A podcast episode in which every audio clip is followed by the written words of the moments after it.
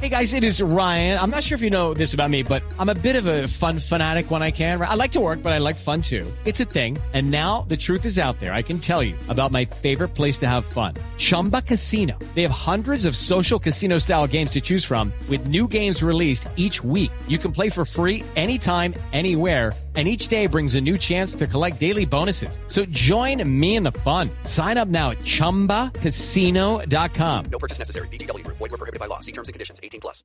Hablando del holocausto del Palacio de Justicia, tenemos que devolver la película a 32 años y ubicarnos en lo que era Colombia en 1985. No solamente desde el contexto político, sino que también hay que observar lo que estaba ocurriendo en ese momento en materia de técnicas forenses, cuáles eran los protocolos que se aplicaban y también el contexto de lo que sucedía, que en algunos casos, según han denunciado, pues eh, hubo deliberadamente manipulación de la escena de, de la tragedia en el Palacio de Justicia, aparentemente pues para que no se supiera qué era lo que había realmente sucedido.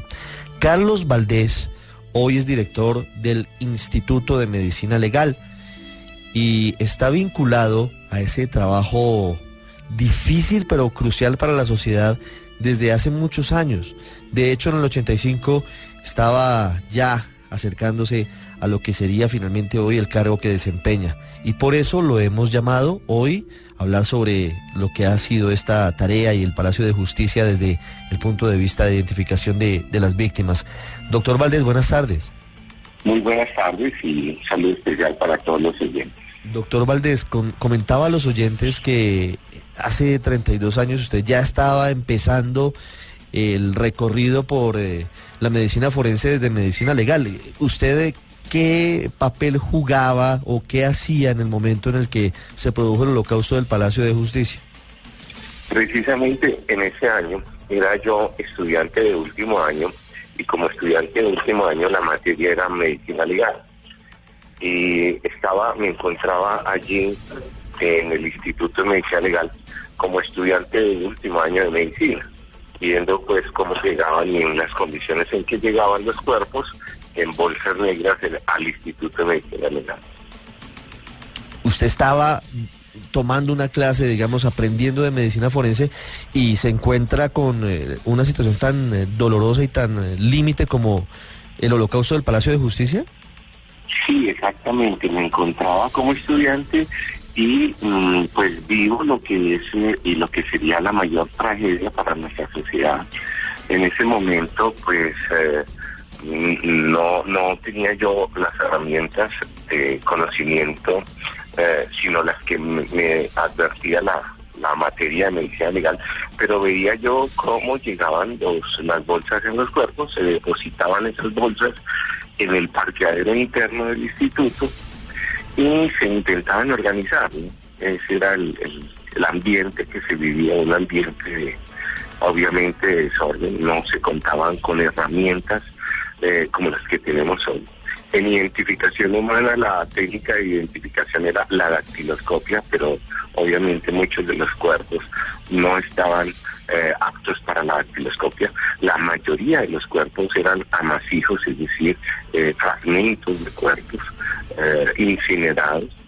Recordemos que una vez se sofoca el fuego, quienes entran de primero son los bomberos con el ejército y a punta de chorros de agua los cuerpos son removidos de los pisos tercero y cuarto y eh, el, chorro de agua los empujaba hasta la baranda y de la baranda caían al primer piso.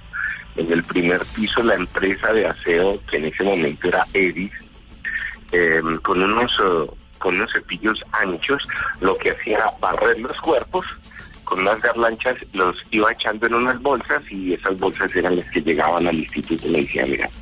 Doctor Valdés, usted eh, nos está recordando todo lo que pasó en ese momento. Eh, ¿Se sabía que esto había sido premeditado o tal vez fue la inexperiencia? ¿Por qué llega el ejército con los bomberos a barrer con chorros de agua a alta presión el cuarto piso del Palacio de Justicia y no llegaron los médicos legistas a hacer los levantamientos? Bueno, mm, en esa época y en mi calidad de estudiante era muy poco el conocimiento que yo tenía sobre los procedimientos jurídicos, sobre el, procedimiento penal en esos casos. Yo lo viví como un estudiante, eh, no sabía quién debería haber estado allí, pero eran los jueces de instrucción criminal del momento, los jueces penales, penales de que actuaban en ese momento los que tomaron el mando de la investigación del lugar de los hechos.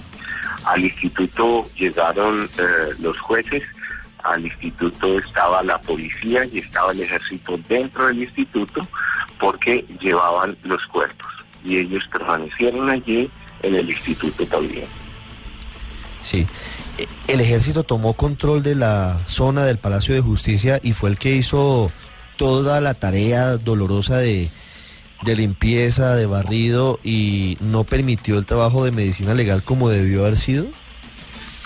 Bueno, desconozco si para esa época medicina legal tenía que asistir al lugar de los hechos, creo que no.